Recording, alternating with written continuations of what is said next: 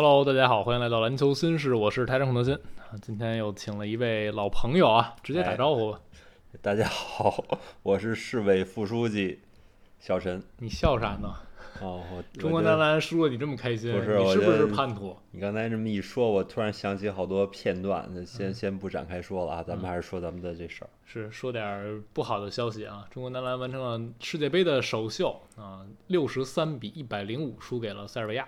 输球是正常的，大比分输也是正常的，但是输了四十二分呢，这个结果多少还是让很多球迷感到沮丧啊，甚至是对这次世界杯有点灰心了啊，因为打塞尔维亚之前团结杯那场呢，我们输了二十三分，那场比赛二三节还是打得相当出色的，我们之前在电台里也聊过了。但今天再次面对塞尔维亚正赛，我们都知道，嗯，就算面对塞尔维亚不指望赢，但后续呢会牵扯到有可能的潜在的小分问题，所以大家的期待呢也还是少输点儿啊。但是没有想到输得稀里哗啦的啊，人家塞尔维亚基本上核心主力也就打了半场多一点儿啊，第三节就上来亮个相也就差不多了，那这场球就输了一个特别特别惨的大比分。小陈还是来分享一下整个看完这场球这个结果给你的感受吧。就是觉得两边实力差距确实就有这么大。嗯，咱们今天还是赶上赵睿手感还是不错的情况下，是相当于跟李凯尔这个差状态就抵消了，对吧？嗯就是整个状态算是正常啊，所以我觉得还得正视吧，还得正视这个差距，然后一点一点去追去补，嗯，对吧你？想到输这么多了吗？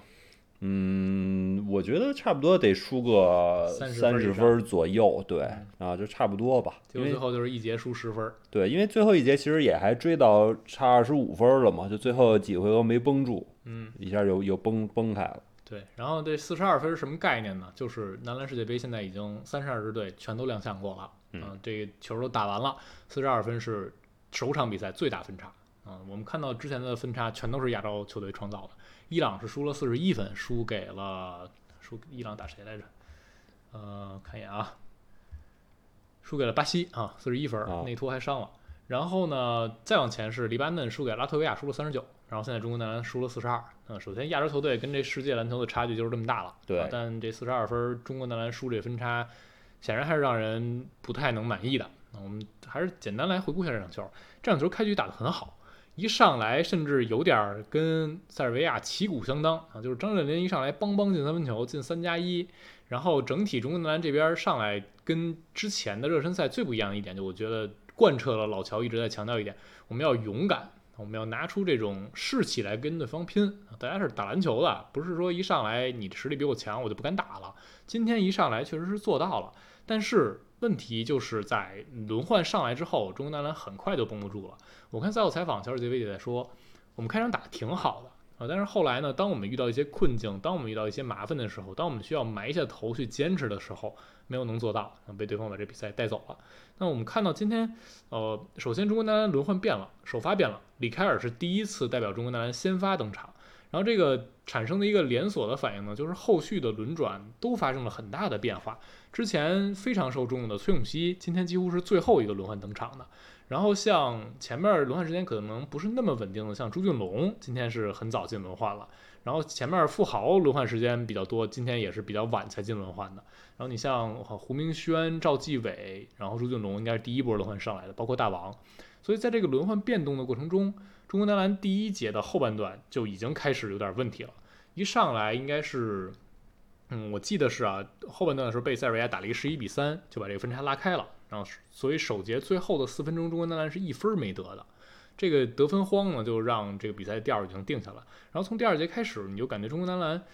嗯，有各种各样让你挠头的镜头。进攻端，李凯尔一会儿我们会细聊，他的一些该打进的球没能打进。然后防守一端呢，也出现了大量的交接的失误、换防的失误，甚至直接被人一个空切就漏人。因为赛后非常有意思一点，就是塞尔维亚很多球员在接受采访时也在提，我们刚跟中国男篮打了一场，所以我们知道中国男篮是怎么打球的。那反过来也一样，我们刚跟塞尔维亚打了一场，我们也应该知道对方是怎么打球的。但今天还是漏了大量的空位出来，所以这一点也还是让你挺担心的啊。我们就从几个方面来说呢，好的方面就是有些球员状态不错，但是不好的方面就是里凯尔，然后不好的方面还有整个男篮在防守端在轮换的使用上还让人隐隐担忧的。我们还是具体拆开吧，因为这比赛分差非常大，你说整体也没有太多意义，我们就拆开先聊几个球员，重点球员，当然绕不开就是里凯尔。里凯尔今天零分，九中零，嗯，两分球七中零，三分球二中零，一个罚篮没有，还是能抢四个篮板，四个助攻，但是也有三个犯规，一个失误球，啊，有一个抢断，正负值是负三十五，啊，全全队最低。呃，小陈看完感觉怎么样？状态明显就是不在线，嗯，这篮下上空篮都能上丢了，是，啊，就显然就是不对。嗯，然后他另外他这个呃持球单打的话呢，持球挡拆之后，他这种中近距离的抛投和中投，其实命中率都还是可以的。嗯，今天也是颗粒无收。对，啊，三分球我觉得本来不是他长项，二中零这属于是不是特别那么的意外？嗯，啊，但是就明显在两分区的表现完全是不在状态。所以就是说，李凯尔这情况，好多球迷就问了，是不是说因为前面那个热身赛受伤啊，有影响啊，或者怎么着？嗯，我觉得教练也会去去这个观察。如果说真伤到那种程度了，就不会让他再上了。而且就是你从他各方面移动上来看，好像不是不是那块儿的问题嗯，啊，就没看出那块儿在在在在平时移动有什么问题，所以我觉得不往那边去解读了吧。就是还是希望他后边能够回暖，因为前面确实有过打过非常好的比赛。嗯，啊，另外的话就是确实，呃，剩下咱们那俩对手的轮换质量给给到里凯尔的压力应该不会那么大，相比于塞尔维亚来说，是，啊，就感觉应该会会会好打一些吧。嗯，因为确实就是球员在每场之间有波动，这是比较正常的一个一个现象嗯。啊，就是还是不是那么的悲观。对，嗯呃，我也在提，就是在刚才包括在直播的时候，我也在说，还是得强调大家得嗯认清楚李凯尔这场比赛对他来说是意味着什么。嗯，他跟中国男篮合练了就一个月时间，就不到一个月。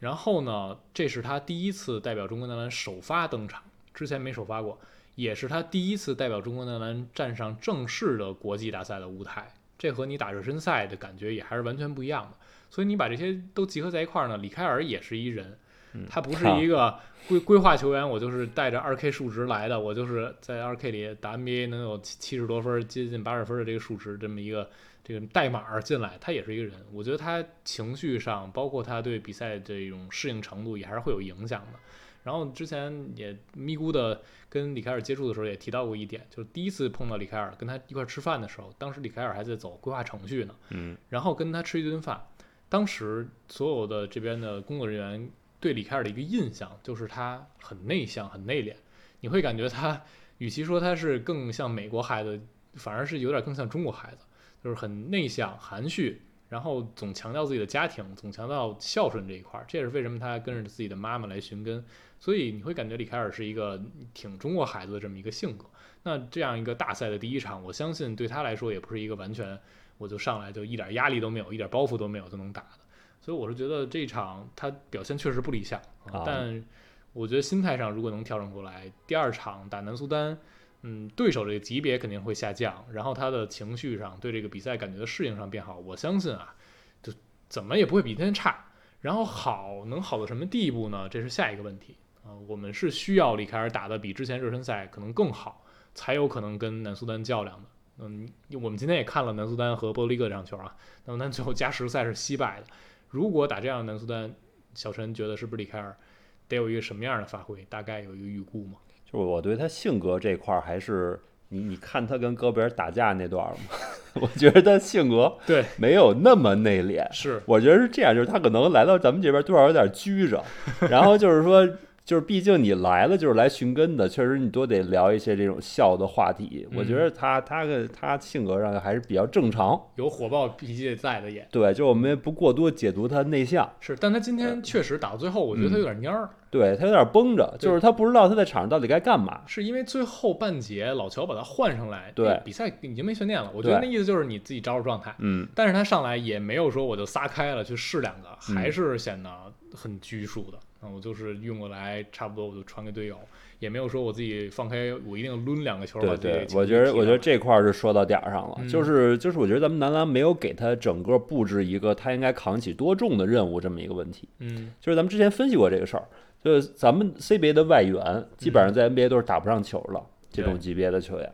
来了咱们这儿就随便轮一场三四十分这样的表现。所以我觉得李凯尔的能力上，就是说你你虽然说得分不是他的长项，但也不至于说差到比咱们 CBA 外援差很多这种状态。所以我觉得说你给他一个比较重的主攻任务，这是没有什么太大问题。嗯就是之前看微博上我忘了是谁说的啊，说里凯尔来到中国应该就是詹姆斯，就让他按照詹姆斯那么打。我觉得这说法呢，虽然说失之夸张，但是你细一琢磨来说，让他增加一些球权，这没有太大的问题。嗯那包括之前热身赛，他单场十八分，也有过在某几分钟 carry 的这么一个状态。嗯对吧？我觉得是不是不行，不是不行，但是呢，从咱们热身赛到现在，正赛打完第一场之后，我觉得明显咱们整个不管从教练组也好，还是从整个呃高层或者说球队来说吧，就没有给他特别明确这么一任务，就是你得按照外援那么干。嗯没有没有这样的布置，就是就是你你在 NBA 怎么着，你在这儿还还还干那么多活儿，嗯，我觉得大概是这么一个状态。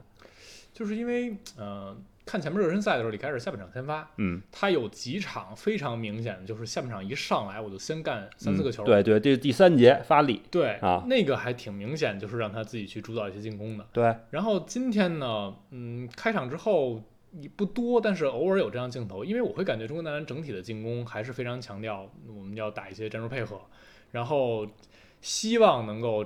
这种人动球动，然后多人触球这种感觉，然后不指望李凯尔一个人单打独斗，但实际上就这场比赛也看到了嘛，你面对这个级别对手，你肯定是打不出来那些东西的。然后李凯尔他尝试去主攻了几个，效果也不好，可能今天赶上状态也不好，嗯，所以我觉得这是一个很多方面的问题。因为你要是说真让李凯尔变成詹姆斯，这显然也不太实际，因为他也不是一个这种类型的球员。你看他发起进攻，首先他开展进攻比较慢，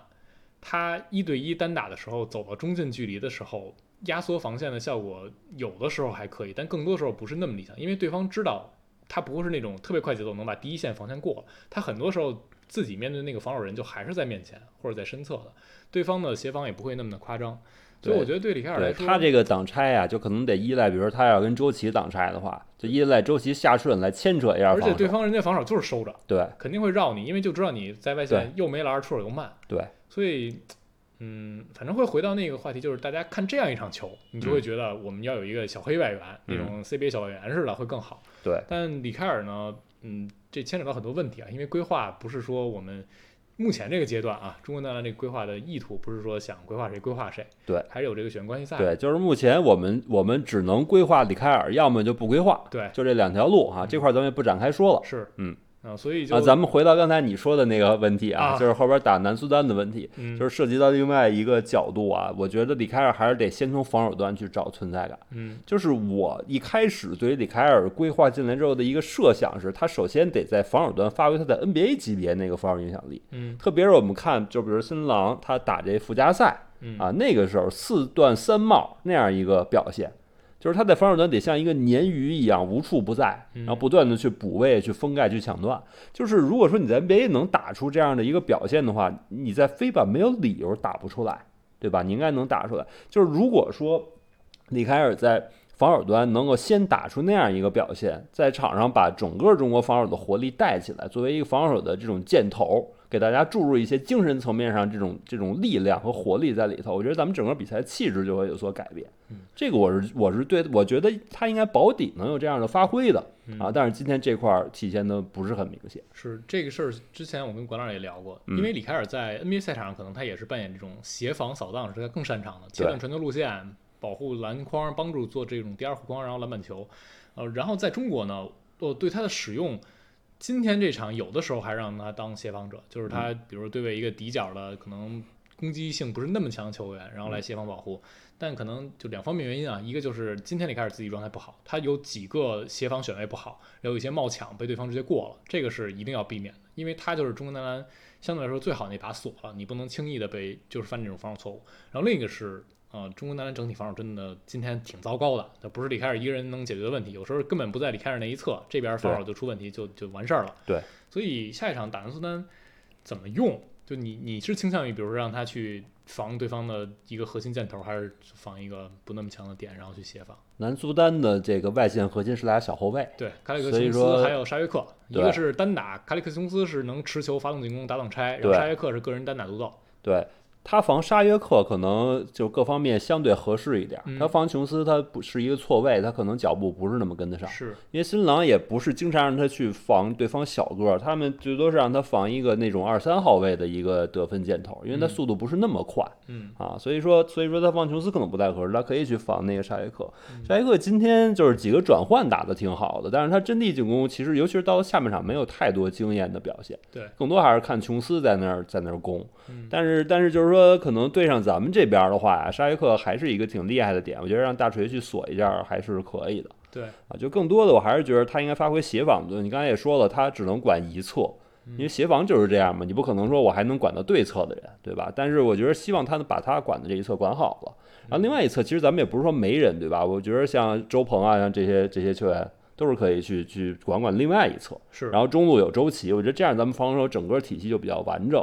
啊，因为因为原来咱们就只有周鹏嘛，对就是实际上没有太多其他人。这样的话再加一个安德森，我觉得他是一个对咱们体系的一个一个很好的补充和提升。对，就还是那句话，就南苏丹包括波多黎各，他们的阵地进攻和塞尔维亚还是两个级别。对，尤其对你防守，即便他们有一些小后卫的进攻箭头，也不会是像塞尔维亚半场打完没有一个人得分上双，因为人人都得分了。就是你刚才说到另外一个问题，塞尔维亚这个队，咱们跟已经跟他打过一次了，就是按理说应该也熟悉了，但是塞尔维亚不是一个那么容易熟悉的队。套路太多了。对，因为咱们是容易熟悉，你你跟中国队打完一次之后，确实就知道中国怎么打，咱们就那几招。嗯说白了就程咬金三板斧，你打过一次，确实就熟悉了。嗯但是塞尔维亚他这个人动球动，人家那是真正的人动球动，那太灵活了，嗯对吧？你你就算熟悉了，人家那套路本身就是变化就，是根据你防守改变的。嗯所以所以就是说，南苏丹和这个波多黎各呀，他们套路相对没有那么复杂嗯啊。南苏丹虽然说他们教练组也想强调转移球，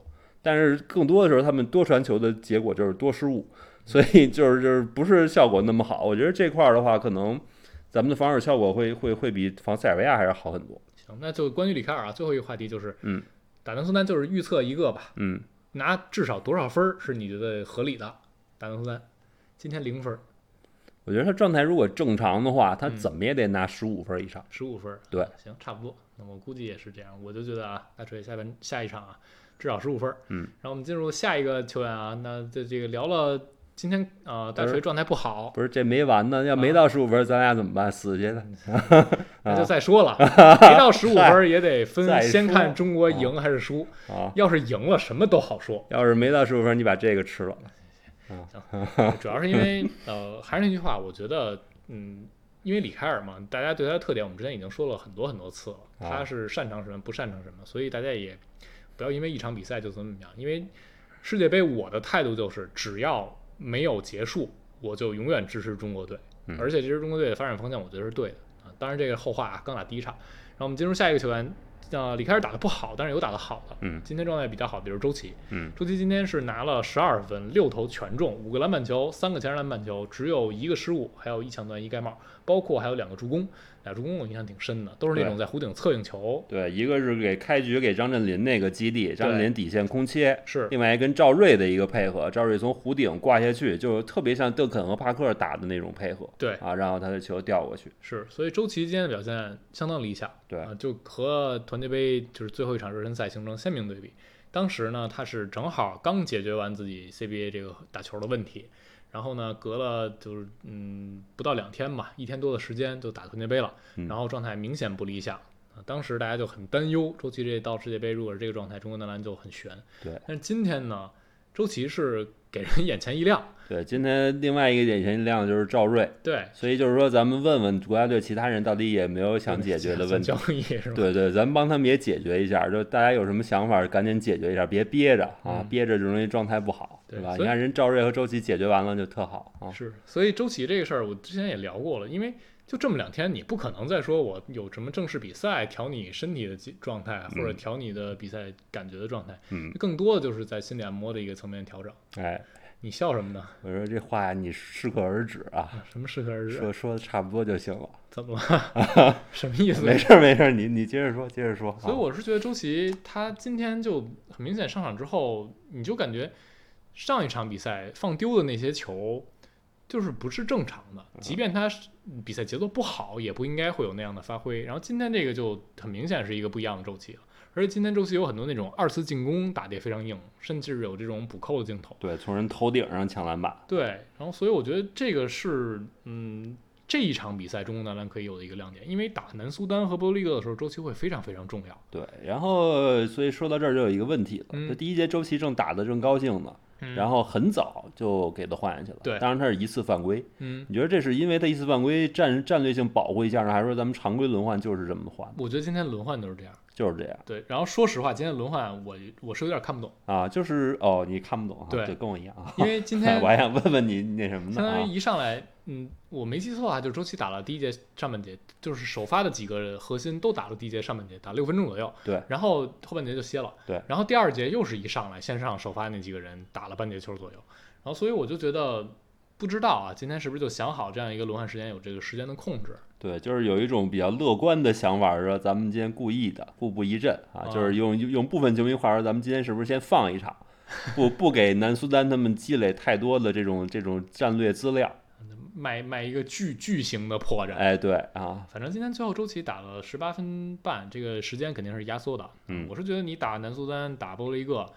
少说二十八分钟起步嗯，啊，奔着三十分钟打都是很正常的。对，只要别犯规太多，就就使劲用。对，所以我觉得今天周琦好的地方啊，一个就是他在嗯篮下的硬度是够了，前上篮板的拼抢，包括把这球放进的这个能力。然后另一点呢，就是在呃策应球的这一项上是有一点小亮点的。对，惊喜吧，算是。对，因为老乔这套他非常强调把中锋拉到弧顶，把整个禁区拉空。对，就是利用这一点去给锋线啊或者后卫制造一些空切，然后反切的这样的进攻机会。对啊，现在太多队都这么干了。是啊，所以如果嗯周琦能够打出这么一两个回合，对中国男篮就很重要，因为我们的阵地战真的很便秘，你有一两个球就是完全不一样。对，因为咱们另外的这两位啊，胡金秋和王哲林呢，他们其实更没有这个功能。嗯，所以说，如果周琦有这高位策应的话，那就是其实战略级的。对，那就就顺带着聊一嘴这剩下两个内线使用。今天是大王先上的，然后胡金秋是下半场第三节才开始上的。对，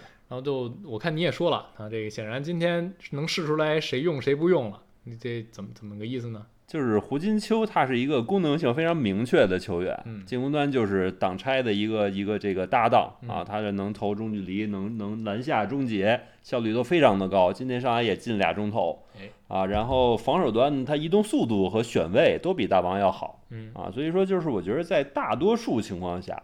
胡金秋会是更好的一选择，然后包括你刚才提到，如果打波利波利的内线比较矮，嗯那大王有没有可能打打他们？其实我觉得，相比于这种情况，还是咱们刚才说到另外一种情况，就是嗯挡拆，如果对方直接换防，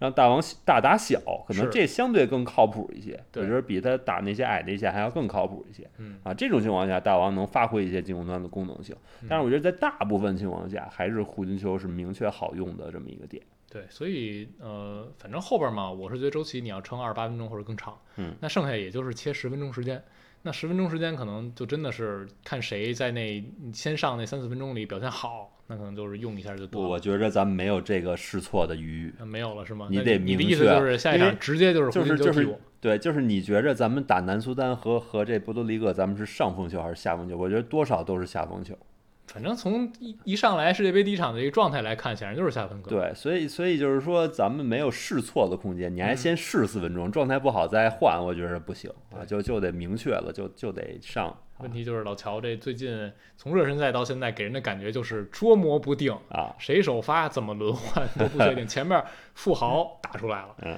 然后呢，今天的富豪又不是特别早轮换，又没用，对就，第四节第四后后半节才对用，啊用的不多。然后朱俊龙也是前面基本没什么时间，今天是很早进轮换。对崔永熙前面经常是首发，嗯今天也是很晚才上场，所以你你摸不透啊，不知道这一场比赛到底怎么着。那我们再简单再说一句赵睿啊，赵睿今天拿了十七分，呃，没有任何助攻，他完全就变成了一个得分手的角色了，相当于跟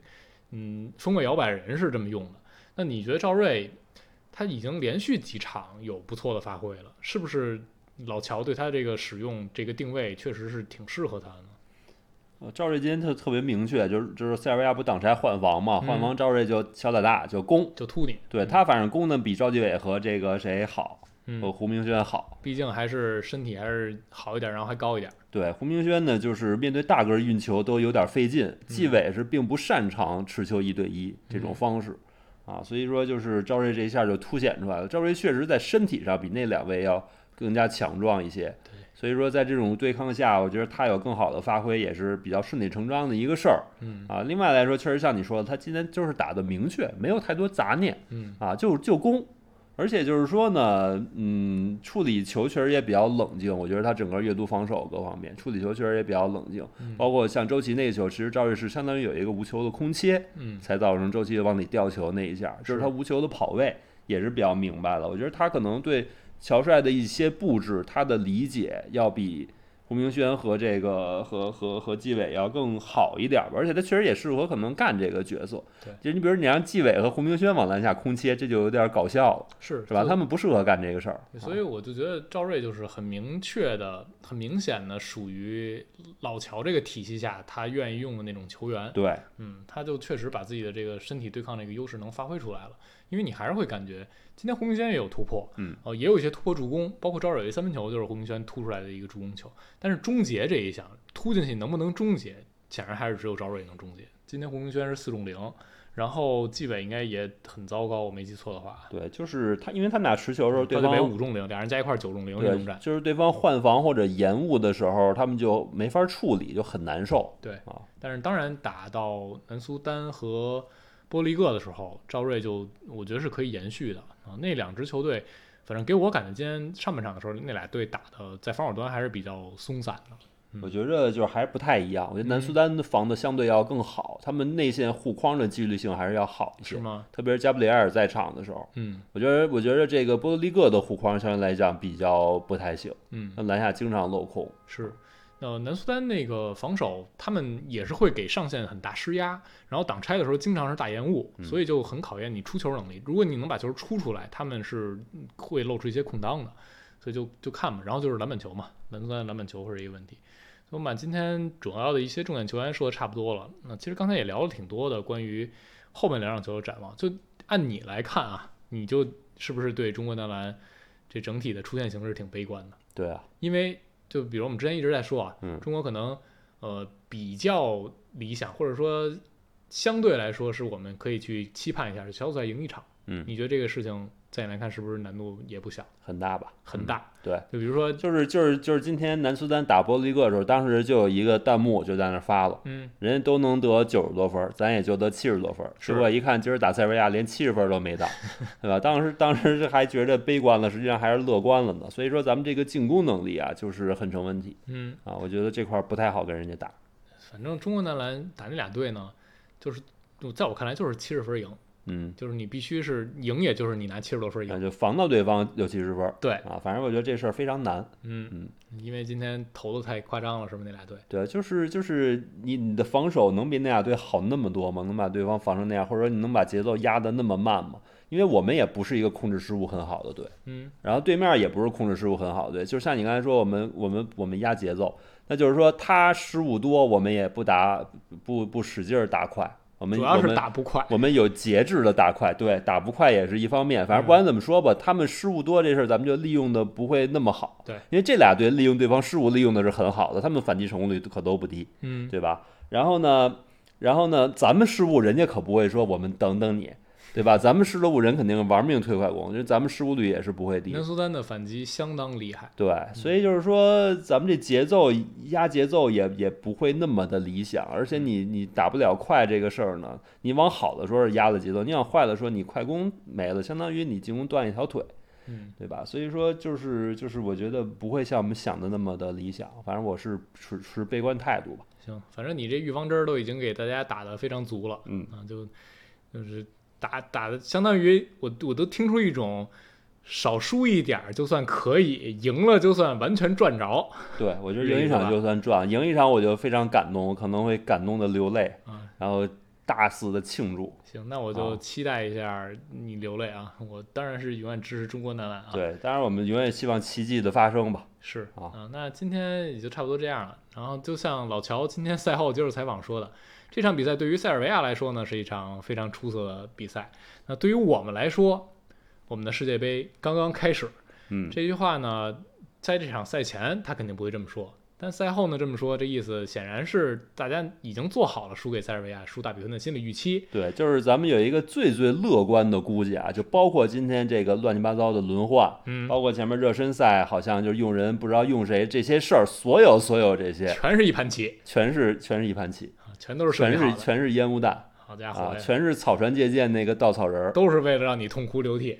嗨，图什么呀嗯？就是咱们的比赛从下一场开始嗯啊，就是这是咱们最最乐观的一个解读的角度啊，就前面就是瞎打的，就是为了藏拙嗯，啊，后边对对那俩队，咱们看乔帅拿出什么真东西行，啊，这是目前给他保留的一个遮羞布。嗯，行，啊我们就看看吧，等等看吧嗯。这期节目我们俩聊的还挺开心的，跟中国男篮没输这么惨似的。嗨当然，我觉得大家也保持一个心态吧，因为你经历了中国那次男篮世界杯，这一次本身大家对这个中国男篮的预期就没有那么高，我觉得这也不是什么坏事儿。嗯，球员们也一样啊，就放下包袱去拼就好了，你就把自己该打出来的打出来就行了。那就像今天周琦、赵睿啊，包括张智霖一开场，他们已经把自己能打的打出来了，那我觉得大家就完全可以接受了。今天我们就到这儿啊！感谢收听，感谢小陈的做客。希望我们下一期节目在聊的时候呢，能有一些开心的消息。哎，下期再见了，拜拜。拜拜。